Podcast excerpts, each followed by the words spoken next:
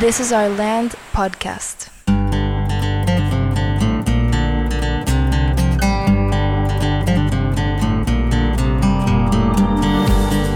Esto es This is Our Land podcast. Estamos en el episodio 16 y yo creo que, salvo otra opinión tuya, pero esta, este episodio y otros dos y luego ya termina el semestre. Sí, es ya la semana que entra básicamente cerramos todo las, el contenido y luego al final evaluaciones. Sí, proyecto, presentación de proyectos, Exacto. evaluaciones y, y a descansar. Y a bueno, descansar. descansar ellos, nosotros planear todo lo que sigue. Sí, preparar todos los, todas las materias. Hacer sesiones de reflexión. Sí, esa es, esa es muy buena idea, tener una sesión con invitar a otras personas que, que se sumen y como concluir. Porque han sido muchos aprendizajes durante este semestre. Muchos aprendizajes y muchas conclusiones. Eh, es muy distinto. Bueno, mi percepción al menos es muy distinto a lo que yo me imaginaba. Ahora con, con esta información planear el siguiente semestre va a ser una va a estar increíble. Sí, y, sí, porque ya, ya lo viviste. Ya lo vivimos y además ya los conocemos. Porque perfectamente podemos ir ajustando mucho a, a, a retarlos, ¿no? Teníamos muchas ideas y muchos conceptos y, y experiencia, pero no lo habíamos vivido. Es que es bien diferente cuando tienes ya a las personas, cuando ya tienes al grupo, a la pequeña sociedad, Sí.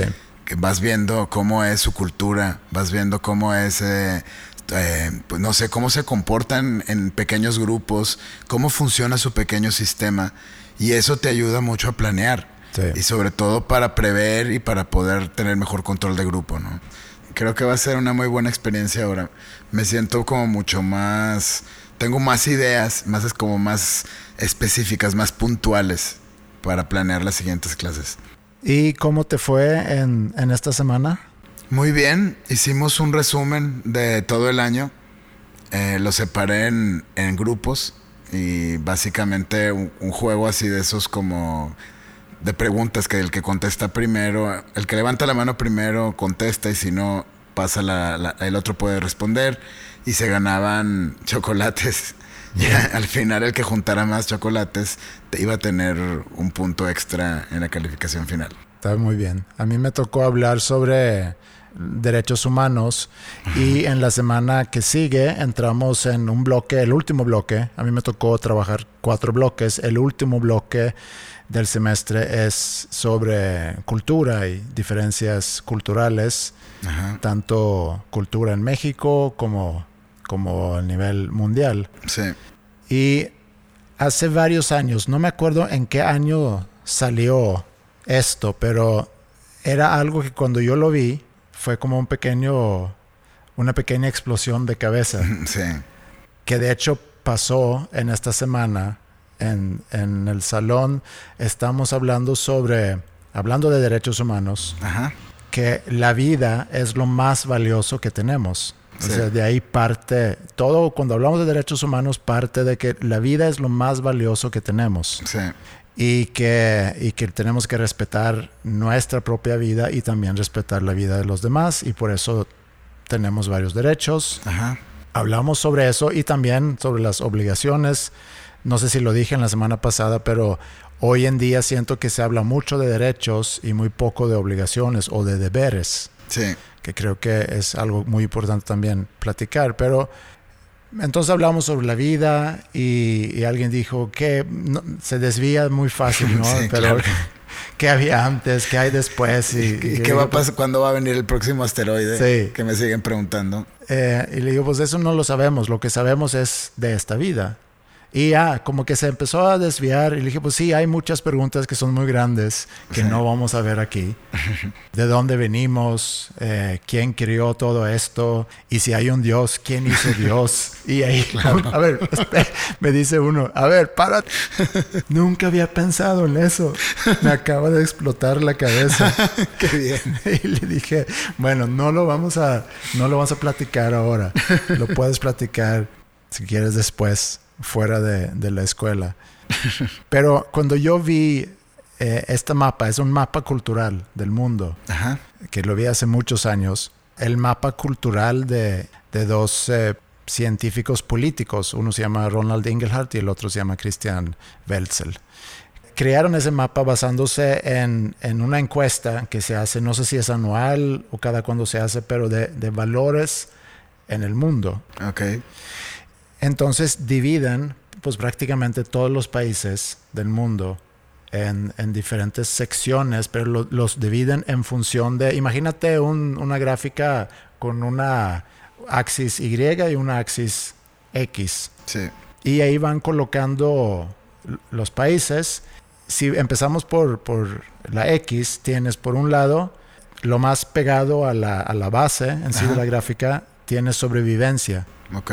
Los países que están muy pegados ahí son países cuyos habitantes eh, no tienen muchos recursos, que, que mucho se trata de levantarse en la mañana y ver cómo conseguir comida y cómo Sí. sobrevivir, básicamente. Donde hay más extrema pobreza. Exacto. Y entre más te mueves hacia la derecha, Ajá. en, en esa línea, llegas a los países donde la autorrealización, que inclusive es la- el, el pico en el pirámide de Maslow, Sí. ya resolviste muchos temas para poder sobrevivir Sí. y te puedes enfocar más a la autorrealización. Esa es esa axis X. Ajá. Y luego la Y parte de una sociedad muy, muy tradicional. Por Ok. ejemplo, muy religioso, Conservadora. conservadora, donde es muy común que el, el hijo se llama como el papá o el hijo o la hija busque la misma profesión Sí. que en por años se ha eh, repetido en la familia. Exacto.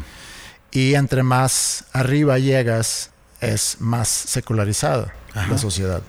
Y lo que llama la atención ahí es que Suecia está, si, si lo ves de frente, tienes como un cuadro, ¿no? Con, Sí. con YX y Suecia está mero arriba a la derecha. En el segundo cuadrante, digamos. Sí, es su- sumamente secularizado y sumamente resuelto todo lo de Autorrealización. Ajá. Y es muy interesante ver ese mapa y muy interesante ver comparar entre diferentes países. Sí. Y luego el año pasado, de hecho lo estoy viendo aquí enfrente de mí el libro, porque un autor sueco, dos autores suecos, un hombre y una mujer, se me van los nombres ahorita, pero escribieron un libro que se llama The Nordic Secret, Sí. que habla sobre por qué es que países como Suecia, Dinamarca, Noruega se encuentran en esa posición, en esa gráfica Sí. mero arriba a la derecha. Bueno, voy a nada más contar eso muy rápido, pero es algo que quiero compartir en clase en la próxima semana y aunque nos toca también hablar sobre diferencias culturales en México, Ajá. quiero que ellos conozcan ya más a nivel global las diferencias culturales y a qué se deben, Sí.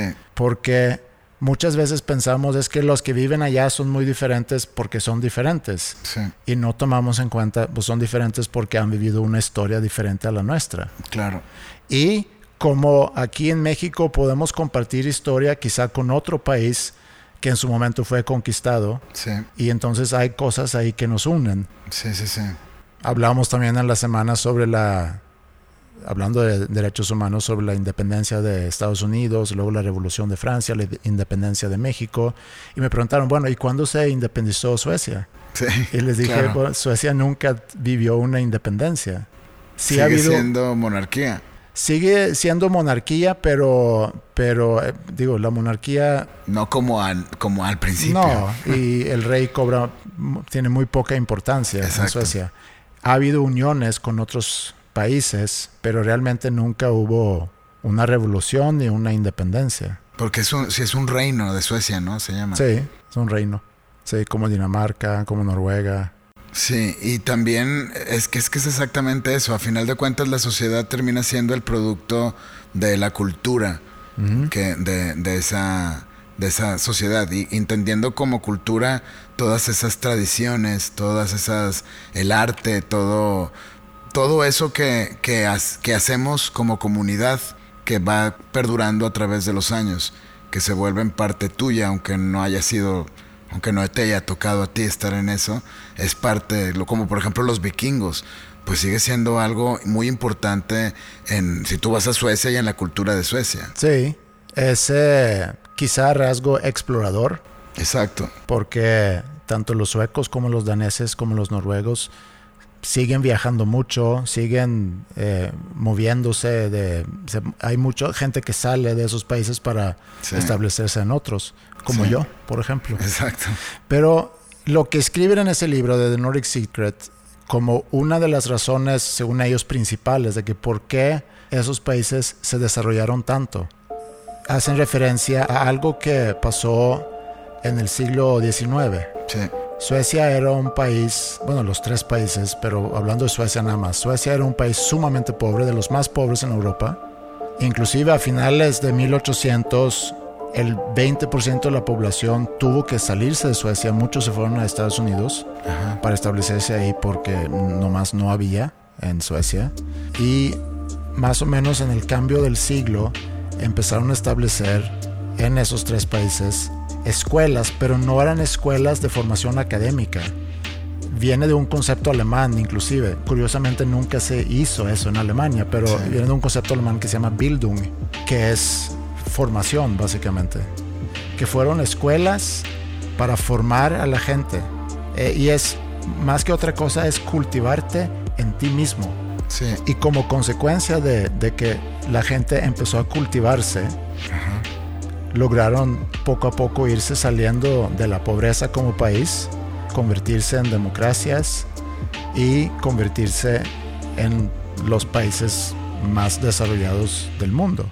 Es increíble. Y también no sé qué tanto pueda tener que ver con Lutero, porque se separa Lutero de la iglesia, o más bien lo expulsan de la iglesia católica Sí.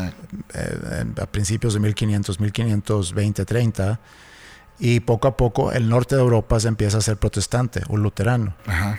Entonces no sé qué tanto tiene que ver eso, no sé qué tanto tiene que ver este hecho, no sé qué tanto tiene que ver el hecho que Suecia como país no fue involucrada en, en la Segunda Guerra Mundial. Entonces, Claro. post Segunda Guerra Mundial, Suecia no estaba en ruinas y tenía ya una industria andando que Sí. pudo competir muy bien contra las demás industrias que pues en muchos países habían parado por, por consecuencias de la guerra. Ya, sí. Pero regresando al concepto de Bildung Ajá. y la formación, que es uno de los aprendizajes más importantes que yo me llevo de este semestre, la importancia de la formación y que sin, y lo platicamos la semana pasada, que sin la, sin la formación lo académico es muy difícil. Sí, porque es, es como la estructura del mismo cerebro.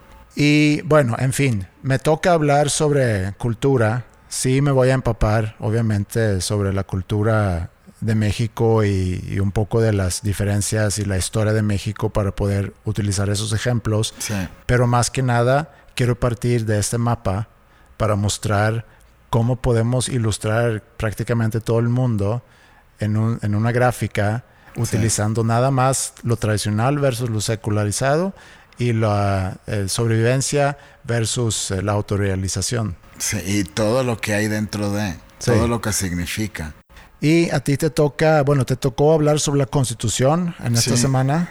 Comenzamos hablando una pequeña introducción a la, a la Constitución, eh, cómo está estructurada, básicamente. La semana que entra nos vamos a enfocar en la, en, en el primer, en la primera parte, que tiene que ver con justamente con los derechos eh, que tenemos como mexicanos, los derechos de los extranjeros en México, todo, todos los temas que, que tienen que ver con, con el individuo. que para ligarlo eh, entre, entre lo tuyo y lo mío, estaría interesante quizá hablar sobre las implicaciones de las diferencias culturales, ya que has estado hablando sobre problemas sociales Sí. y muchos de los problemas sociales es porque existen diferencias culturales. Y también por otro lado con todo este tema de, de cómo la superestructura de alguna manera busca influir en las culturas para utilizarlas a su favor y, y movilizar a la gente Sí, dividir la gente. y dividirla. Bueno, eso es lo que nos tocó en la semana, eso es lo que nos va a tocar en la próxima semana y ya prácticamente estamos en, en- en lo, lo último del semestre Sí, y a ver cómo les va a los chavos. ojalá que muy bien. Ojalá y muy bien, sí. y nosotros nos regresamos entonces en el próximo episodio. Me parece muy bien.